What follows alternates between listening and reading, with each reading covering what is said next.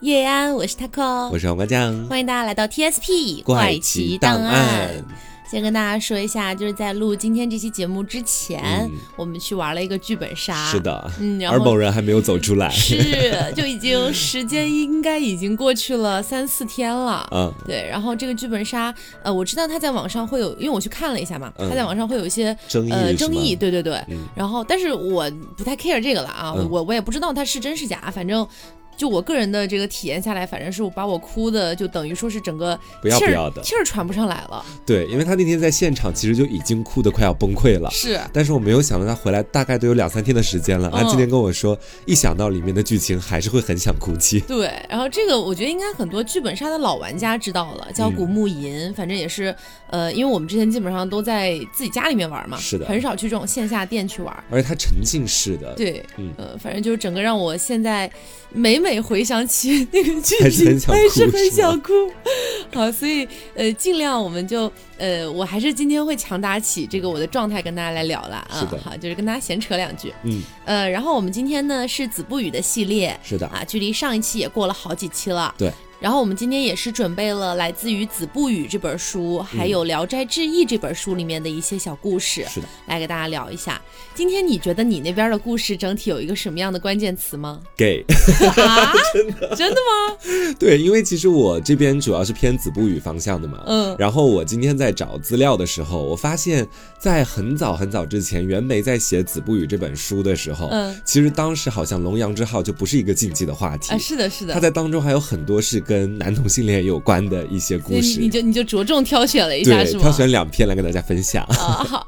然后我这边的话还挺杂的，嗯因为大家知道，呃，有的时候我挑这个《聊斋》呢，很想去挑一些就是很很很猎奇的那种故嗯能吸。引大家注意力的。对，但是每每当我翻看这本书的时候，当中可能会看到一些有点影射某一些社会现状啊，我就忍不住想要把这篇挑出来跟大家分享，你知道吧？就比如说然后我们好好分析一下。对，就比如说之前我我们聊过的那个，呃，是那个标题我忘了，反正就两个神仙打架那个，嗯哼就有个男的去了冥府啊啊我哎记得对对对，嗯就那个故事。好，所以今天也先跟大家来聊第一个啊。嗯第一个故事呢，我觉得相对来说它是比较的荒诞，呃，然后可能会让你有点摸不清头脑，就怎么就没头没尾就结束了呢？嗯这里要跟大家强调一下啊，就是像《聊斋》这样的一本书，包括像《子不语》，嗯它里面记载的很多故事，它其实有一些是杜撰，有一些可能是作者曾经听某个人说起，啊，哎记录下来的。对，在某个地方发生了一个怪事儿。嗯像这种，我们之前像凹凸那边做那个呃纳凉的时候，也跟大家讲过，就有的时候这种亲身经历的故事，它不一定有头有尾。嗯啊，所以我们今天来聊的第一个故事呢，叫做喷水，啊 不是你想的那个样子，啊，没有没有没。有没有想那样子啊，啊。好，呃，反正呢是说莱阳有一个人呐、他叫做宋玉书。那这个人呢，他是在某一个地方做这种类似于小官员这样子，嗯这不重要。然后呢，他当时是在一个自己租住的一个宅子里，嗯这个宅子呀非常非常的这个偏僻，很荒凉，周围没什么什么也没有。嗯那有一天晚上呢，有两个丫鬟就陪着这个宋先生他的老母亲啊啊住在这个房子里面。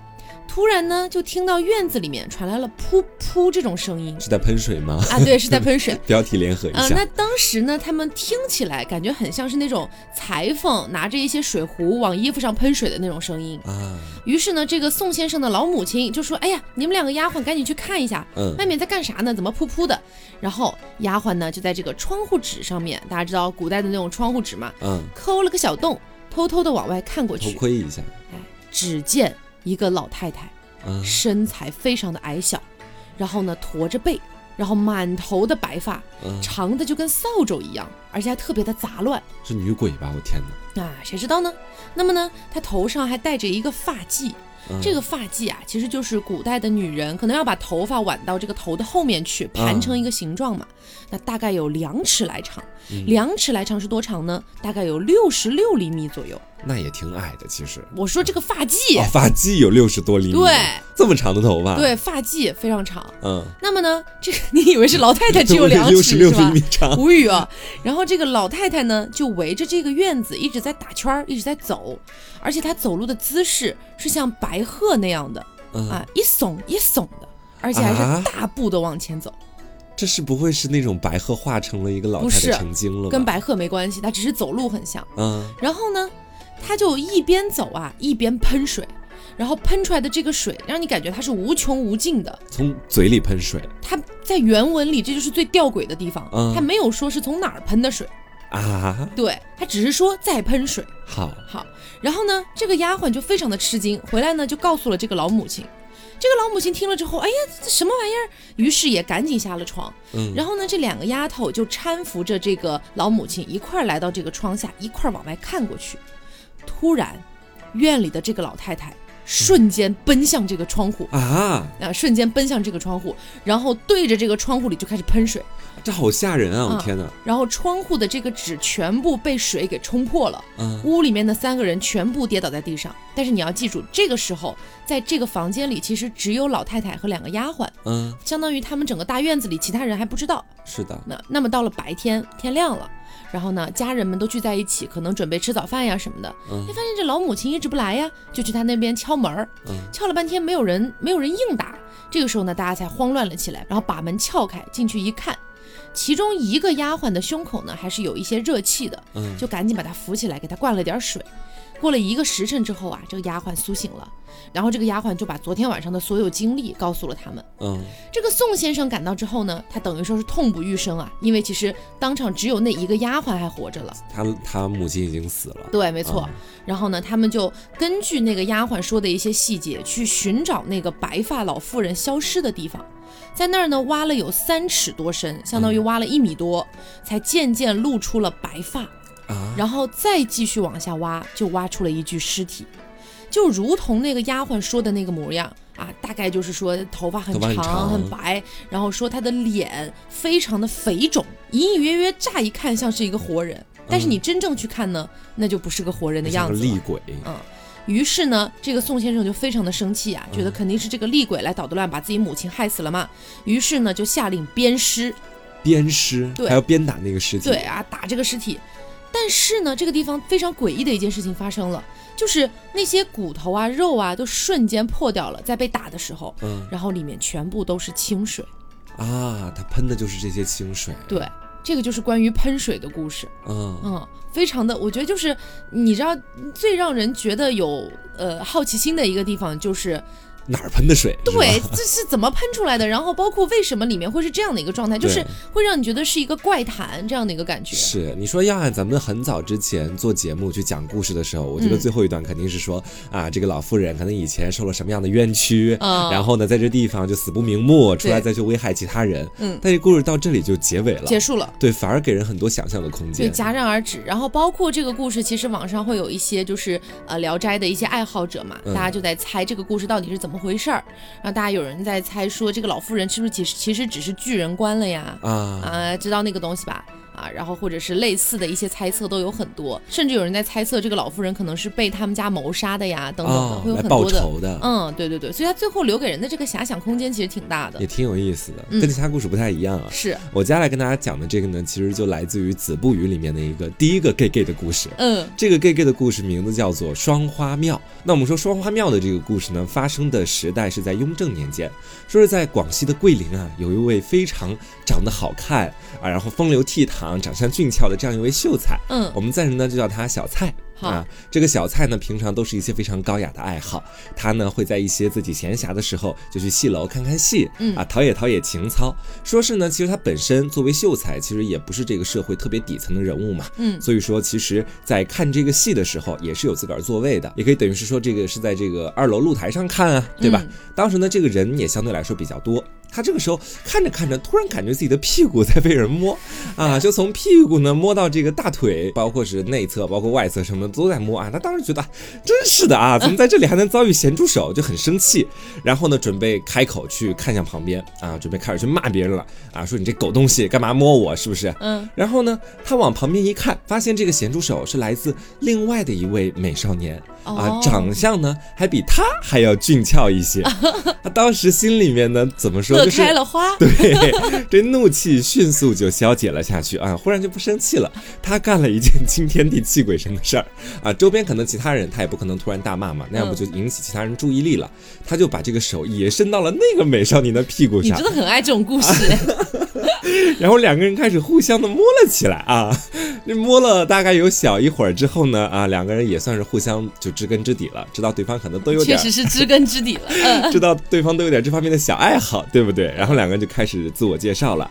是对方那个少年首先开始自我介绍的啊，他整理好了自己的衣冠，他说：“你好，我叫巴拉巴拉巴拉。”然后呢，也是当地的一个富家子弟啊，嗯我呢在读书，甚至还没有功名。然后这个小蔡啊，他当时也自我介绍了啊，我这个秀才，你也可以叫我小蔡，诸如此类的。两个人从而就是相谈甚欢，嗯，而且对于彼此呢，都在这个审美区间之内啊，就一起手拉着手，牵着手就去了一个酒馆，叫杏花村的酒馆。啊啊，两个人就互相推杯换盏，喝了很多。然后你知道，这两个男人一喝多之后呢，难免可能就会发生，嗯，没有那方面的事情啊，暂时、只是去产生了一些誓言啊，说以后哦两个人可以一直在一起啊，诸如此类的。嗯总而言之，感情就非常之好。从此之后啊，这两个美少年呢，基本上就形影不离了。出门两个人要坐一辆车，吃饭呢必定是要一起吃，而且呢，这个着装上也产生了一定的变化啊，有点 gay 化的感觉。两个人把胡子刮得干干净净的，身身上呢也用这个香薰熏的、香喷喷的啊，突然变成了奶油小生。对，穿着也非常时髦，甚至有点雌雄莫辨的感觉哦，啊，你知道。然后我们说啊，在这个京城里面有这样的一对 gay 啊，那也有另外的一个恶棍儿。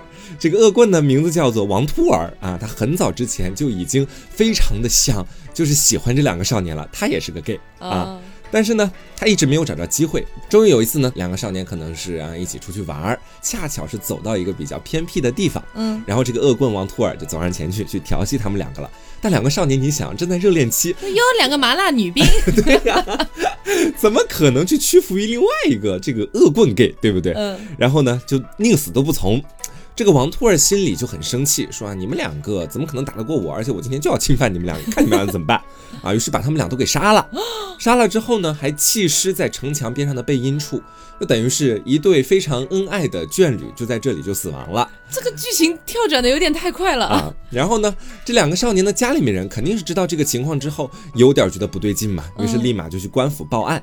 这个凶手是不难找的，官府的官兵一看啊，这个王兔儿身上有血迹，就等于是把这个嫌疑人的目标放在了他的身上。嗯啊，一审、二审、三审之后啊，这王拓儿呢也不避讳，就全部都招了。招了之后呢，基本上王拓儿就等于是被官府开始去处罚了嘛。嗯但是当地的乡里乡亲啊，其实对这两个男生还是有点惋惜的啊。虽然不管他们俩搞什么事情吧，但两个人至少都是饱读诗书之人啊，一个秀才，一个还在读书，对不对？嗯，那至少至少都是能让大家饱眼福的人。对，所以在当地其实名声不差。啊，于是呢，当地的居民就为了纪念他们两个，就修了一座庙。这座庙呢叫做双花庙啊，就这么来的这个双花庙。而且呢，在这双花庙里面呢，你要想去祭祀他们啊，你祭祀的物品必须得很风雅，都必须是他们两个第一次喝酒的时候，不是在一个杏花酒馆吗？嗯所以祭祀的时候都得一人供奉一枝杏花。啊，既然是修好了这座庙了嘛，那当地人也就肯定有不少人前去祭祀这个庙。发现这个庙有的时候竟然还挺灵验的啊！一灵验之后，这香火自然而然就旺盛了，成为了当地的一个景观。说是在很多年之后，桂林这个地方又来了一位新的长官，我们暂且叫他刘大胡子啊，因为他有很长的一个胡子。这大胡子见辖区之内呢有这么人气旺盛的一座庙啊，双花庙，而且去里面的人都要手持一朵杏花前去祭祀，就问什么来历啊，何方神圣啊？对，好奇。然后就有当地的乡里乡亲跟他讲啊，这两个人呢，其实大家都不避讳，他们两个可能就是在一起的，啊他们俩搞同性恋。对，很恩爱啊。这大胡子当时呢是一个恐同主义者 啊，他大怒说：“胡的啊，这明明是两个少年，怎么得给他们立庙祭祀呢？啊，你们这个成何体统呢？”于是这大胡子当时就做了决定，立即派人把这座庙拆掉了啊，啊。于是这个庙于是就没了。拆庙的当天晚上啊，大胡子做了个梦，这梦里面呢就有两个少年，两位麻辣女兵，啊、指着他的鼻子，揪着他的胡子，开始骂他，说啊，你怎么就知道我们俩是恶少年了？你还说你是这当地的父母官，又不是我们俩的贴身奴婢啊！你能清楚我们俩到底是什么关系吗？啊，你听外面那些风言风语你就相信了？而且你知道在三国的时候啊，这周瑜、孙策也是美少年啊，他们俩不也一个被窝睡觉啊？你就这样你就判定我们两个是搞同性恋啦，就要把我俩的庙拆掉啦？然后这么一说之后呢，看出来他们俩非常生气，这么一说，一听就是 gay 了。对，一听就是 gay 了，一听就是麻辣女兵了。到这个骂到最后结尾的时候，两个少年就说了：“本来我们今天是要了你的命，可是我们看到你命数死期就在眼前了，哦所以我们今晚是不会索你的命的，姑且就饶你这一命。”啊。然后这个刘大胡子做完了梦啊，醒了之后吓出了一身冷汗啊。于是就跟家里面人说：“哎呀，算了算了，哎呀，还是不要去招这个祸了。明天重新修个庙，把这两个麻辣女兵给他供起来吧。啊，我是想做父母官的，也不想去太危害当地的百姓。嗯啊，但是呢，经过一番商议啊，大家又觉得说你是刚刚到这个地方来没多久的一个官儿，哦你这个时候又拆了庙，你要重新建庙，那你这个对自己的名声岂不是不太好？确实是对吧？就等于是自己说出去的话，等于 放了个屁。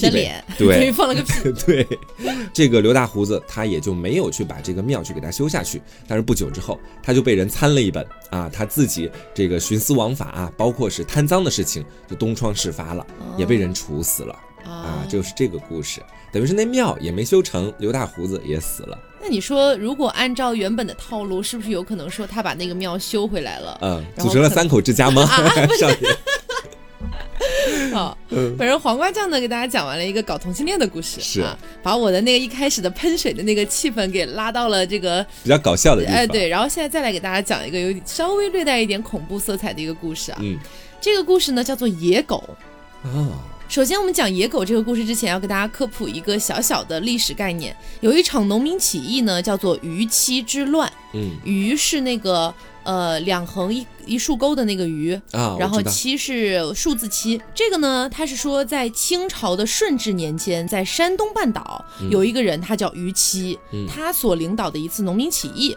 然后呢，这肯定是最后失败了，但是他起义到最终结束，中间长达十五年嗯。啊，所以相当于呃，可能在山东那一块儿的一一部分地方，已经有一点变作是他的一个小领地的感哎，小领地、啊小势力的这样的一个感觉啊。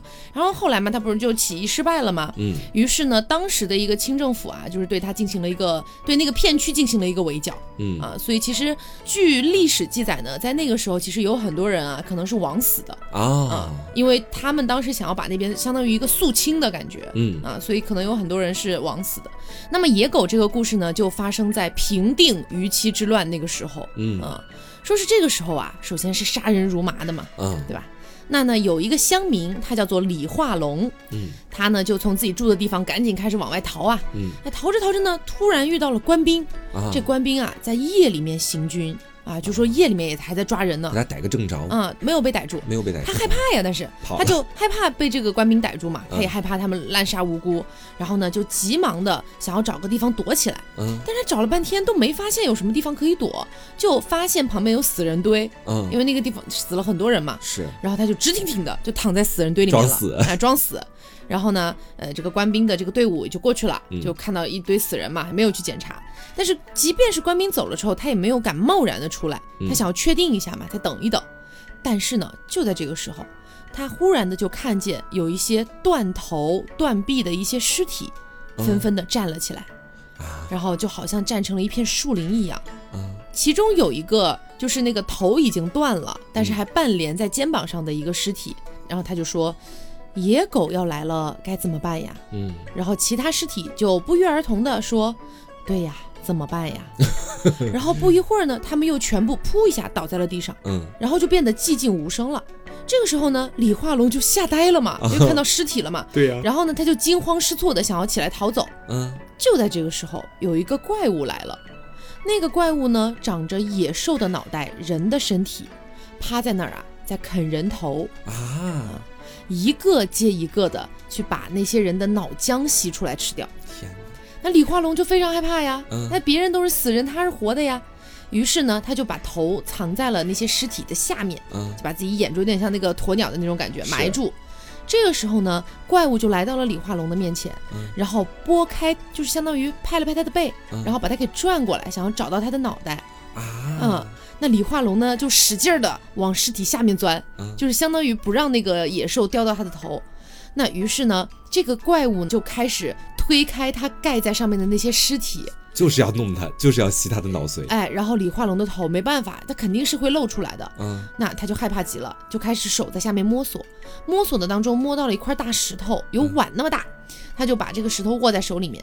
这个怪物低下身来，刚准备要去啃李化龙的脑袋的时候，李化龙突然就跳起身来，然后大声呼喊，然后用石头去猛敲击这个怪物的头部，打中了这个怪物的嘴。嗯然后这个怪物呢，就一边嚎叫着，一边捂着嘴，带着痛就逃跑了。嗯而且呢，在原文里面还专门提到了，说这个怪物的叫声特别像猫头鹰。啊，嗯，而且同时呢，它不是一边捂着嘴一边逃跑嘛，嗯而且在路上哈，沿路还吐了一些血。嗯。那么呢，李化龙就等他跑远了之后，去观察了一下这个血，在血的当中捡到了两颗牙齿，牙齿呢是中间弯，两头尖锐，一共有四寸多长。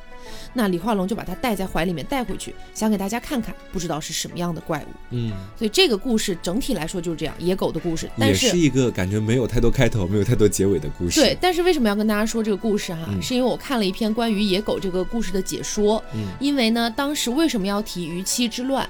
就是说那个时候其实本身是农民起义嘛，嗯。然后呢后来被镇压，但是其实有很多人都被滥杀无辜了。啊，所以这个故事其实是影射当时的那些官兵官府，其实就跟野狗是一样的啊、啊，是这样的一个。这个道理。嗯，哎，感觉在背后还挺有深意的。是的那。我就不得不抛出我自己也挺有深意的这个故事。第二个同性恋的故事 是吗？是不是不是，这个故事还真不是跟同性恋相关的。嗯这个故事的名字呢叫做姬仙啊，嗯姬是妓女的那个妓，嗯，对吧？我暂时这么读了，我也不知道到底对不对啊。妓女的妓。对，那妓仙、啊，嗯应该应该这么读是季仙对啊。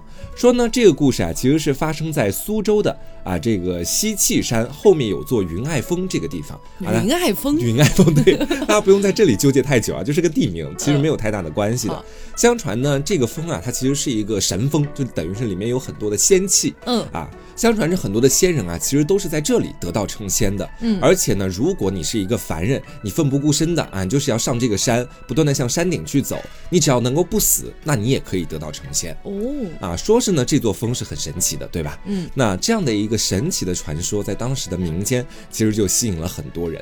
这个其中呢，就包括一个叫做王姓的书生，我们叫他小王好了。好。啊，这个小王呢，自己呢其实是在这个俗世之中有很多属于自己的抱负的，嗯。想要去考取功名啊啊，等于是各种各样的抱负都追名等待，逐利一下。对，就都等待着他去实施。但是呢，他太笨了，啊，就屡次都落地，没有办法，他就是不得不想到了这样的一个传说，说那我在尘世当中修行不上去，我不妨去上一下这个云爱峰，说不定我就可以成仙呢，对不对我对？凡人当不成功，万一我能当神仙呢？对呀、这不比嗯考取功名还要厉害一点吗？是于是他就狠下心来，和家人告别了，去登这个云爱峰。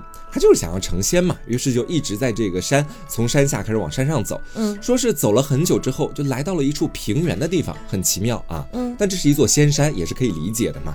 在这个平原的地方有很多高耸入云的树木，其中呢还有一座悬崖。在这个悬崖上，隐隐绰绰可以看到有一个女子，啊，这个女子她打扮就和山下的那些凡夫俗子差不多，她就徘徊在这个树下。我们说这个小王当时在山上可能是没有看过太多的人影的嘛，一看到这个女子就很兴奋啊，就赶快想上前去问问她啊，这到底是个什么地方，自己到底怎么样才能成仙啊？那个女子呢，恰巧在小王去找她的时候也看见她了，两个人互相嗯对了一下眼，发现哦确认过眼神是认识的人。哦，这个女子是什么呢？是六七年之前啊，这个小王他嫖过的一个苏州名妓，啊啊这对，叫做谢琼娘啊哦，等于是两个人其实是一个旧相识了。这女子一看到他之后啊，老客户了，对特别开心啊，就说：“哎呀，我们俩以前认识啊，对不对？那就好好招待你一番吧。”嗯于是就把这个小王带到了一个茅庵当中去。这个茅庵没有什么大门遮掩，而且地上铺满了松针啊，总而言之就是一处看起来就非常有仙气儿的地方。嗯于是呢，走到了这个茅庵当中，这个女子就说了：“自从上一次和你一别之后，我就被那个县里面的太守啊，汪太守给缉拿了汪。太守，对，跟我同姓啊，被汪太守给缉拿了。他还就是要打我，我在他那儿受了廷杖之责，这个屁股上的肉都快被打烂了。啊，你说我本来也算是苏州城内的一个名妓，现在被打成了这个样样子，你让我怎么才能够活下去嘛？于是呢，我就找了一个悬崖，准备自行了断。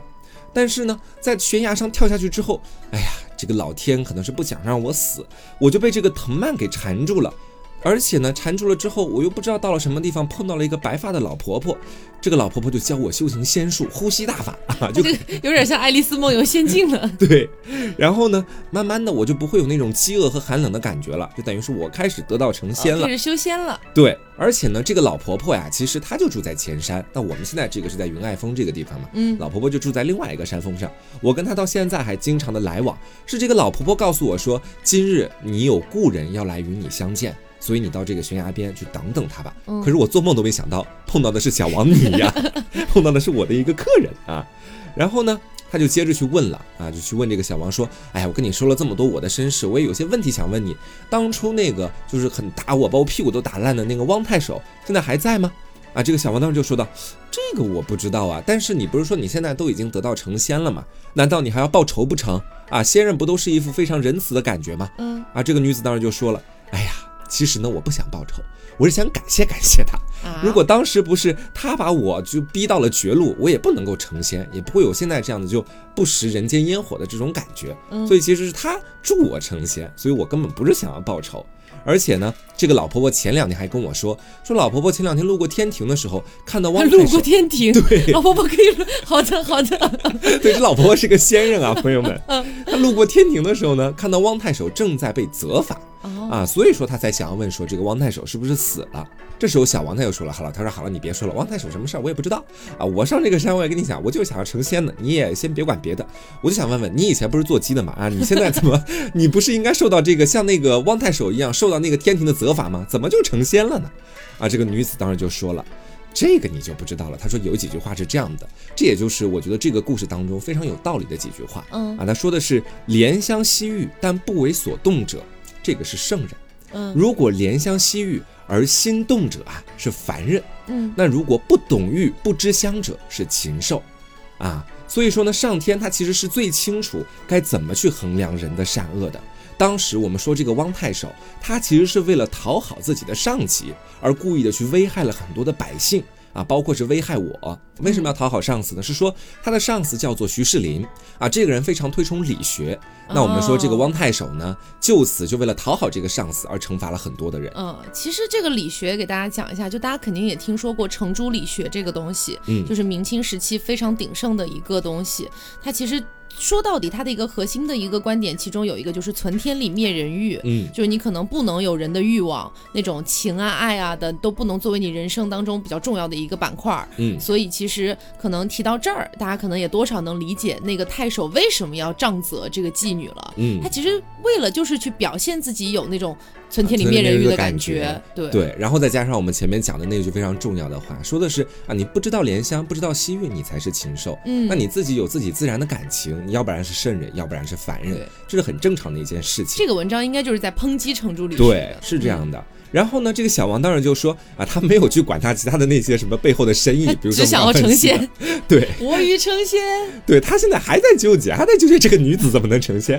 还是那句话，相同的话，我给大家总结了一下，就是你是做鸡的，你怎么成的仙？你告诉我，大概就讲了一些这方这方面的内容啊。然后呢，这个女子哎，看到这个笨蛋呐，她就没办法，就又给他解释一遍，就说，哎呀，放荡虽然不合礼数，但是男女之间这种相互的爱慕之情，这就是天地之间生灵的本能。对。对吧？那这个为什么要被惩罚呢？对不对？我干的事儿也没有那么的恶，讲道理就是这个道理嘛。啊，那这个小王啊，听到之后真是个笨蛋，还是没听懂啊。讲讲道理就是，他说你不要跟我说，你不要跟我说这些，我就是不懂，你为什么能成仙啊？然后呢，这个女子当时也被他说的没办法了，说啊，那你既然都上了这个山了，那你今晚就住在我这里吧，也不要在外面去这个受寒冷啦，或者是被野兽侵袭啦。嗯，说的呢，两个人就等于是一起上了这个床，而且呢，这个女子还给这个小王宽衣解带，但是两个人始终没有说任何的情话。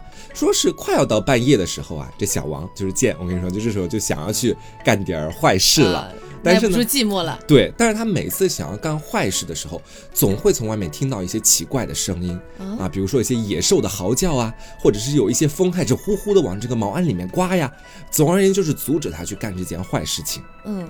然后呢，这个小王当时就慢慢的就没这个情绪了嘛，就慢慢禁止了自己的这个邪淫之心。嗯，两个人就在床上躺着，躺着躺着呢，又到了半夜，听到外面有呵斥的声音、车马随从的声音啊，各种各样的，就像是有很多人在开这种大集会的感觉。这不是个大山上吗？对，这女子当时就告诉他了啊，说是我们这个山嘛，你也知道是个仙山，它是各路的神仙交际应酬的地方啊，每天晚上基本上都会有这样的声音，哦像你做刚刚那样的事情就是不对的，你千万不能去冒犯他们嗯啊。说是就慢慢的到了这个天亮嘛，一夜都没有什么事情发生。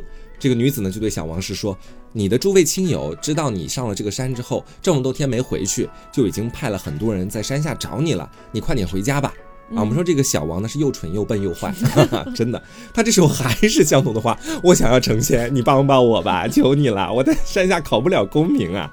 这女子就跟他说，与仙家结缘呐、其实是需要时机的。你这次碰到我呢，大致也就是你所有的缘分了。你没有这个与仙家结缘的这个缘分啊，你就下去吧。嗯说时迟那时快，两个人到了悬崖旁边，这女子一下给他推下去了。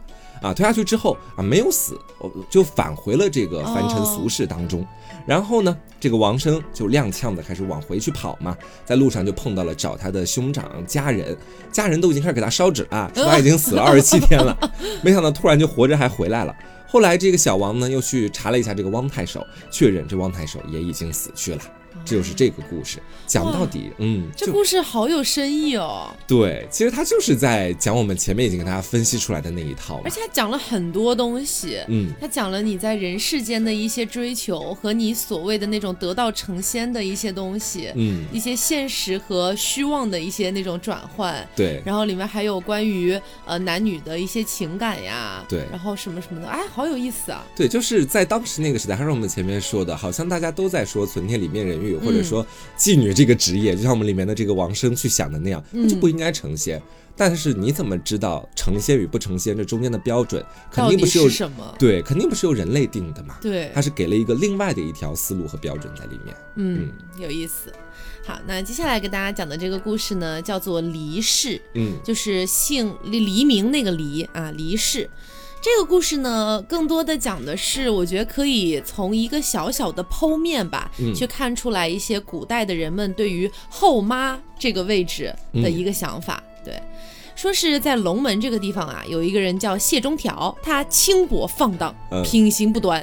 三十多岁呢，就是妻子就死了，留下了两个儿子和一个女儿，嗯相当于三个孩子带着。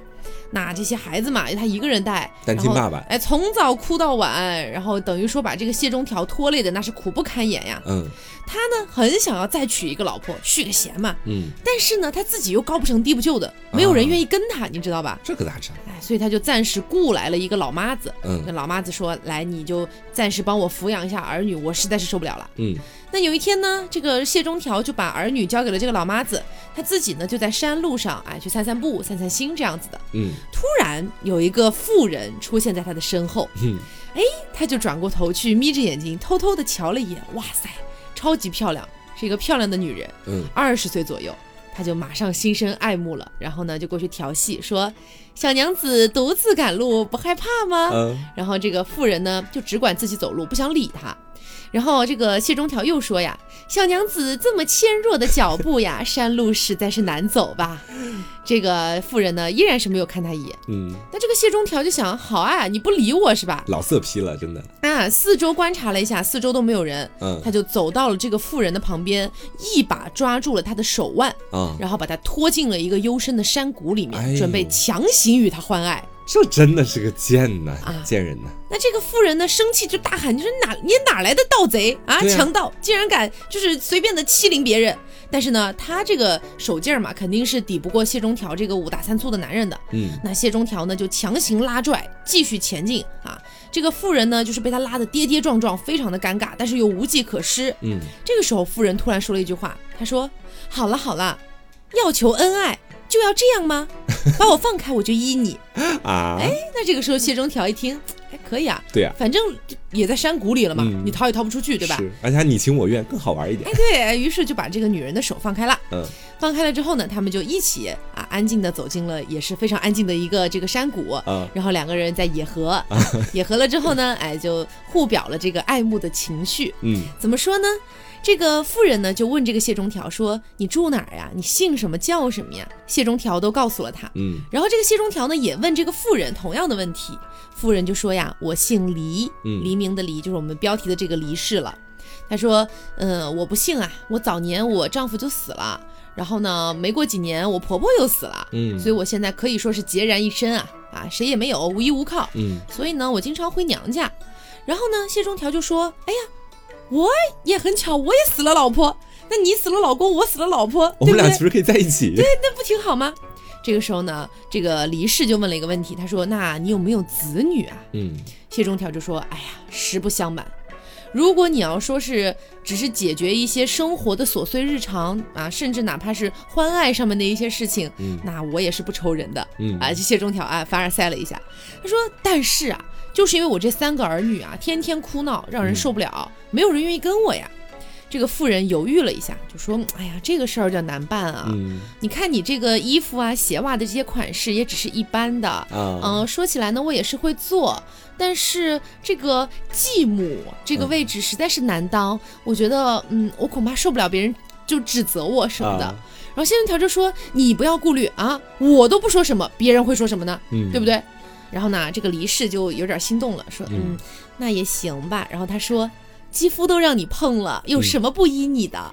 他说：“但是我还有一个很蛮横的一个大伯，嗯。这个大伯呢总是把我视为奇货可居，因为这个黎氏长得很漂亮嘛。嗯。他说：“嗯，我觉得这个大伯恐怕不会让我们两个称称心如意的，嗯。那该怎么办呢？”然后呢，这个谢中条也也也就是呃担忧了一下，嗯。他就说：“那这样吧，你先到我们家去一趟，好吧？你先到我们家去一趟。”嗯然后呢，这个黎氏也说：“行吧，我也想好了，我就是有点担心，嗯，如果说我们这个事情一旦泄露出去，嗯，就是说我们俩的风评会不会有点受害这样子？”嗯然后呢，谢中条就说：“嗨，这都是小事儿，我们家不就一个老妈子吗？嗯，我立马就把他打发了，不就没人知道了吗？让你来干这个位置。啊，就没 不就没人知道了吗？嗯啊，黎氏呢就哎哈好，听到这样挺好，于是呢就跟谢中条一起回家。那黎氏呢就先躲在外边的一个院子里面，然后谢中条进到屋子里面之后呢，就立马把这个老妈子给打发走了，嗯然后呢就开始整理自己的床铺，迎接这个离世啊。啊，两个人呢，就是哎加倍的又亲热了一下。是的，嗯那离世呢，也是非常的这个懂事儿啊，就马上的开始操持家务，嗯，同时呢，也开始为他的三个儿女去缝缝补补啊，非常的辛勤，进入角色很快。哎，非常的勤劳。那谢中条跟离氏在一起了之后，可以说是恩爱异常啊。嗯每天一起来就把大门给关上，然后两个人就开始哎，哎，开开心心哎这样子的。那其实基本上从离世到了谢中条家之后，他们就基本上没有跟外人有太多交流了，嗯因为他们也很害怕这个事情败露嘛。嗯那一个多月之后，谢中条呢，因为有一些公事儿要外出，然后他就把自己家的门给反锁起来了。然后等到一个多月之后啊，他回到了家里，却发现里屋外屋的门都关得严严实实的，嗯去敲门没有人答应，他就担心糟了，不会是遇到什么强盗之类的吧？嗯他就破门而入，发现里面没有一个人。啊，他正要到卧室去的时候，发现从卧室有一只大狼冲了出来。啊，哎，有一只狼冲了出来，几乎把他吓死了。然后这个狼赶紧就跑走了，也没有伤害他。但是他进到自己的卧室里一看，自己的三个孩子一个都没了，全死了，只有三颗头还在。嗯然后他回身想要去追那个大狼，那个大狼已经不知去向了。啊所以其实这个狼就是离氏化成的。啊，所以其实这个故事讲的就是说，你看你这个谢中条本身是个读书人，是的对，吧？然后但是你行为不端，嗯你会受到这样的一个报应。会遭报应。嗯，而且从另一个剖面也能看得出来，就是说那个年代大家对于后妈、对于续弦啊这样的一个呃身份不，太好，其实不太好，大家大都灰狼对都会觉得后妈对孩子会不好。嗯其实哪怕是我们现在这个年代也是这样的。也会有这样的一种感觉。嗯，我妈会经常跟我念叨说，谁想当后妈嗯啊？当了后妈，你就是你打也打不得，说也说不得，是啊，是这样的一个感觉。嗯，那我接下来就跟大家继续来讲前面还没给大家讲完的第二个跟 gay 有关的故事 嗯，啊。这个跟 gay 有关的故事的名字，我觉得不少人应该都非常的熟悉，叫做兔儿爷。哦，这个其实是在北京话里面形容男同性恋的感那个词语吧，应啊，该是。好像是现在好像大家都能这么说了。对，然后呢，说这个兔儿爷是怎么回事啊？是说在清朝初年的时候，嗯啊，就在当时呢，有一个少年年少少有为，然后呢，当时就高中了，直接被任命为了一个官职，这官职是福建的巡按啊，巡按是一个官职。嗯，然后因为他这个相貌非常的清秀啊，风流倜傥，就这种感觉，你知道吧？在他到了福建之后呢，就有一个名字叫做胡天宝的人，是个男人啊，对他一见倾心啊，然后就非常的爱爱这样的一个巡案，不可抑制自己对他的这种非常强烈又炽热的情感。嗯，说胡天宝呢，平常是怎么去表达自己对他的喜欢的哈？讲的是这个巡案呢，每一次在工作的时候，嗯这胡天宝其实都在暗中去偷窥他。哎呦，啊，你知道。然后呢，在生活当中，只要是能碰到这位巡案，那必然就是不管他在跟别人说话还是跟自己说话，都忍不住多看上两眼。嗯，我们说这巡案自己被人这么多看，这么偷窥，心里肯定是有数的。但是他心里面就很就像很多直男一样，想的非常的直啊。他看我就看我嘛，那能怎么样呢？那就给他看呗。啊，他没有做任何其他的想法。说是有一次这个巡案去其他的地方，等于是去微服私访，或者说去外面视察的时候，这胡天宝当时贼心不死啊，他就想说，哎呀，好几天都看不到他了，那我就继续跟他一起出去吧。啊，就偷偷的跟着他，尾随着他一起出去了。说是在中途的时候，就比如说他们这以前没有那些高铁啥的嘛，不是抬轿子啥的，中途要休息上个厕所。就在这个巡案上厕所的时候呢，这胡天宝也去上了他隔壁的坑位啊，就偷偷的看他的臀部，你知道吧？天哪，这 是个变态，我跟你讲。但这一次其实被那个巡案发现了。啊，你像以前你天天偷看我的脸也就算了，你现在偷偷看我的屁股，这对很多直男来说是非常不能接受的一件事情。是啊，于是就把这胡天宝抓起来了，就准备询问他说：“你到底怎么回事？你一下看我的脸，一下看我的屁股的，你到底想干嘛？”嗯，这胡天宝呢，当时不像是他也不怂啊，就硬刚，直接现现场表白啊。他说：“草民实在是仰慕大人您的容貌，天哪心中久久念而不能忘之。就如同虽然明明知道天上月宫当中的桂花树不是那些凡鸟所能够栖息的，但是仍然能够为之神魂颠倒，如此这般。这个形容好高级啊！你知道。”他就把自己当一个凡鸟，他是月宫中的桂花树，你知道吧？就是如此这般，我才犯下了这种无理之至的罪责。嗯这巡抚当时一听，真的就很直男，他说：“好，你既然敢干这种事情，那我就命人把你杖毙啊，就把这蝴蝶宝杀了。”当时天哪，这又是孔同，你知道吧？我觉得真的以前的很多文章，你放在现在来看，依旧都是非常的感觉有现实意义的，是的，对吧？就以前的那种感觉，以总会有一部分人恐同，嗯然后有一部分人是在比如说戏楼那个地方，像前面那故事里一样，互相去摸对方屁股，对。然后呢，一个月之后啊，这个胡天宝当时还有亡魂呢，有点死不瞑目的感觉。啊，已经死了。对，就托梦给他的同乡，跟他同乡是怎么说的呢？就说你去帮我看看他的屁股。不是，他说的不是这个，他说的是他很内疚啊。我其实本来也不想伤害我的这个心爱之人，但是我克制不住自己心里面的这个偷窥的欲望和隐喻，去偷偷看了他的屁股。然后呢，我到了地府之后啊，其实那些的阴差他们也没有去欺负我，也没有笑我，因为阴差其实都知道我们这胡天宝是怎么死的，偷看别人屁股死的。所以说呢，他说这些阴差没有笑我，相反他们还给我封了个官职啊，叫我这官职叫兔儿爷。我管的是什么呢？管的就是这个人间的男与男之间的情事。哦啊，他为什么？那这里就会有一个问题，就是为什么他要托梦给自己的同乡呢？是跟他说，你帮我建一座庙吧，啊，就兔儿爷庙，我就来通过这个庙来庇佑这世间的男男情侣，啊，然后这个同乡其实他当心中是有大爱的。对这同乡呢，其实当时在很多民间，对于这种龙阳啊或者男男之间的事情，也是不那么避讳的。嗯，他也知道了这个事儿，也就帮助这个胡天宝去建了这样的一个庙，还献上了香火，而且呢，在这里面许愿呐、只要是跟男男相对的那些愿望啊，其实都还蛮灵验的，所以也就慢慢的成为了那些私下想要偷偷约会，他们彼此是有真的感情，但无法得到世间大部分人认同的那些男男情侣们，就等于是在那里祈求的一个地方，你知道这个庙在哪儿吗？在哪儿？我也不知道，我在问你啊。我不知道在哪儿，我觉得你得去查一下。我要去是吗？是啊，他这个说是在福建那边，因为我们说这个巡案是福建那边的巡案啊他去外面去视察，应该也是福建当地的一些地方。对对对，然后呢，就给他建了这座庙嘛，啊所以说现在就有很多的男男情侣。如果我不确定啊有没有这个庙，如果有的话，我觉得到现在应该还是会有不少人去祈拜一下的，因为我本人其实很心动了。我我听着我也觉得你该去拜一拜。好，那我这边来给大家讲最后一个故事。嗯这个故事呢叫做医术。这个故事我觉得也是古代的人们对于古时候的中医的一些调侃吧。嗯然后其实也是有一些现实意义的，因为其实呃我们不能一棍子打死所有的中医，但是嗯你确实也有一些呃所谓的江湖郎中赤脚医生啊是在乱治病的是的这样的一些啊。然后呢，我们来说这个故事，说是有一个人啊，他叫张氏，嗯。然后呢，这个张氏呢是一个县城里面的一个很贫穷的一个村民。嗯。然后他有一天在路上啊遇到了一个道士，这个道士呢是看面相的，嗯。他呢就给张氏看了一下面相，然后说，嗯，你能够用某种技能去致富。嗯，然后张氏就说：“嗯，那是什么技能呢用屁股吗？？”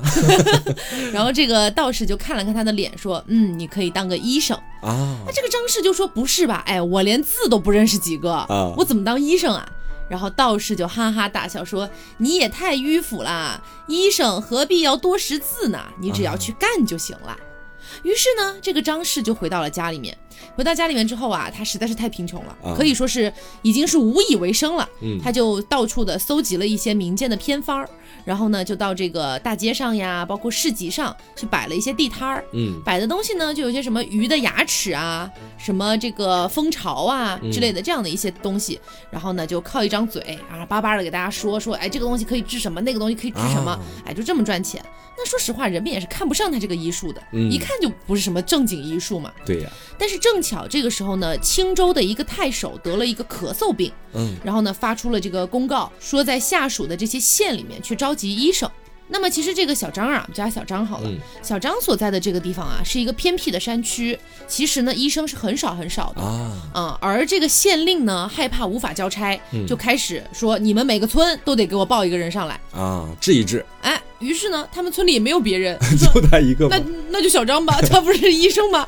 哎，于是呢就把小张给推荐了去。嗯然后这个县令一看，嗯，可以，然后就直接把小张带到了太守的面前。嗯小张这个时候吧，他自己正在犯一个也是类似于咳嗽的病，而且还有卡痰的那种病，你知道吧？然后呢，他自己的病其实都自己都治不好，然后听到这个命令就一下就害怕了嘛。嗯那咋办呀？就想推辞，但是一再怎么推辞推辞不了，县令不听啊，因为找不到别的医生了，是就只能把他派过去。然后呢，路过深山的时候，这个小张口渴，口渴的不得了了。然后呢，他就到村里面去讨水喝。嗯但是呢，山里面的水，你知道，大山里其实又没有那种小溪流什么的，嗯然后其实就没有什么水的，而且是偏北方的地区，嗯，比较干，所以就没有人给他水。这个时候呢，他快渴死了，他就看到一个妇人嗯正在洗野菜。而且你知道，因为水资源很珍贵，所以他洗那个野菜啊，就是你知道那个水反复的用，反复的用，那个水非常脏，非常浑浊，那个水都已经快快变得像浓稠的那种痰的那种感觉了，你知道吧 啊，然后这个小张啊是实在受不了了，嗯他说：“我求求你，求求你，你把这洗菜的水给我喝吧。天哪，”哎呀，这妇人也说：“那也行吧，这这水也用不了了，那你嗯想喝你就喝吧。然后呢，就解渴了。但是解渴的同时，咳嗽也止住了。我就知道是这个剧情展开，哎呀小张一想，哇，这大概是个好药吧。嗯于是呢，他到了青州，然后呢，每一个县的派过来的医生都去给太守医治了，但是呢都不见效。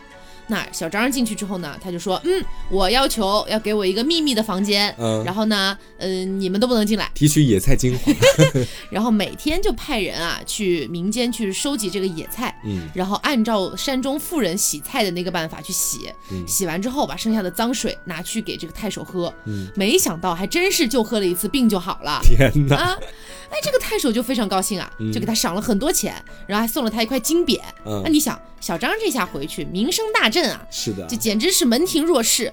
他就用这个方子，就是手到病除。嗯哎，每一个来的时候咳嗽的，嗯，去去讨野菜去，嗯就这样的。然后呢，这个时候有一个患有伤寒病的一个病人，嗯他来了，他说：“哎呀，求求大夫，你治治我吧。”这个时候呢，小张喝醉了，嗯他就说：“嗯，行吧。”他就把治另外一个病的方子给了他。啊这个压根儿不是治伤寒的。结果呢，当他酒醒了之后，他突然反应过这件事儿了，他又不敢告诉别人。嗯他说告诉别人，他名声就不就臭了吗？嗯结果三天之后，有一个人带着丰盛的礼品登门道谢。又赢了？又赢了又赌赢了，一问，原来就是那个伤寒病的那个病人。嗯说这个病人回去大吐大泻，嗯然后就痊愈了。我天！然后这样的事情越来越多。嗯然后这个小张呢，就因此发家致富了，身价是越来越高。请他去治病的时候啊，如果你不拉一车金子过来请他去，他是不会哎不会去的。那么后来呢，还有另外一个地方叫义都，嗯这个地方啊也有一个名医，这个名医呢叫韩翁嗯啊，他还没有出名的时候啊，就到处去卖药。然后有一天晚上呢，他没有地方住，就到一户人家去去借宿嘛。嗯然后这家人的儿子刚好是这个时候得了伤寒病，快要死掉了，想请他医治。嗯那这个韩翁就想，那我不治的话，我离开这儿我没地儿住。嗯，那我治的话，其实我又不知道咋治。然后呢，他就在这个房间里面踱来踱去，想办法怎么办啊？一直在搓手啊，搓腿啊，嗯搓着搓着搓出了很多泥丸。他给他吃了吗？然后呢，他灵机一动，哎，就把这个泥丸想说给病人吃吧，想说反正肯定也不会有害，嗯对吧？也不会害死他。但是呢，可能就治不好，那我就白天再走嘛，反正我可以借宿一晚。啊，于是呢，就这样把泥丸给了病人。半夜时分，主人就很急的来敲他的门了。嗯，哎呀，这个韩翁就想，不会吧，大半夜就死了，觉都不让我好好睡。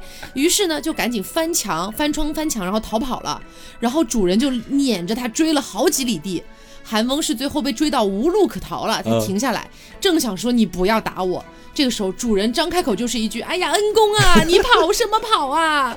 病人出汗已经痊愈啦。嗯然后主人就赶紧把他请回来，盛情款待。临走的时候，又给了他非常非常多的酬金。，都是撞运气的。。对，所以这个故事多少有点调侃中医的意思吧。嗯，而且其实尤其是一开头是那个算命的嘛，是吗？嗯，对对，他说的那几句话其实很有深意的。是他说：“哎，当医生一定要识字吗？”不一定呀。就突然之间，这一句话也能影射到当前的很多的医生了。是嗯所以其实就是我们一开始也讲了嘛，我们讲这个故事只是跟大家做一个纯分享，嗯我们并不是说一棍子打死所有的中医，对绝对不是、嗯啊。然后我们只是说，可能针对一些像像小张啊、嗯 像韩翁啊这样的一些嗯乡野的一半瓶些。子醋吧，我觉得算是。对，因为我觉得他们真的特别害人，嗯特别是在农村里面。是你像我们的爷爷奶奶、外公外婆那一辈儿，他们就特别相信这些偏方。是，你说像他们这些，你要说真给他治好了，那也算你瞎猫碰上死耗子吧。嗯，但你要没治好，拖延了老人的这个治疗的时间，也是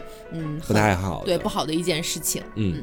所以今天就是给大家分享了一些《子不语》和《聊斋》里面的一些故事，嗯。希望大家还听着觉得有趣儿吧。嗯，那我们今天节目就到这里啦，那我是 taco，我是王国酱，那我们下周再见，拜。拜拜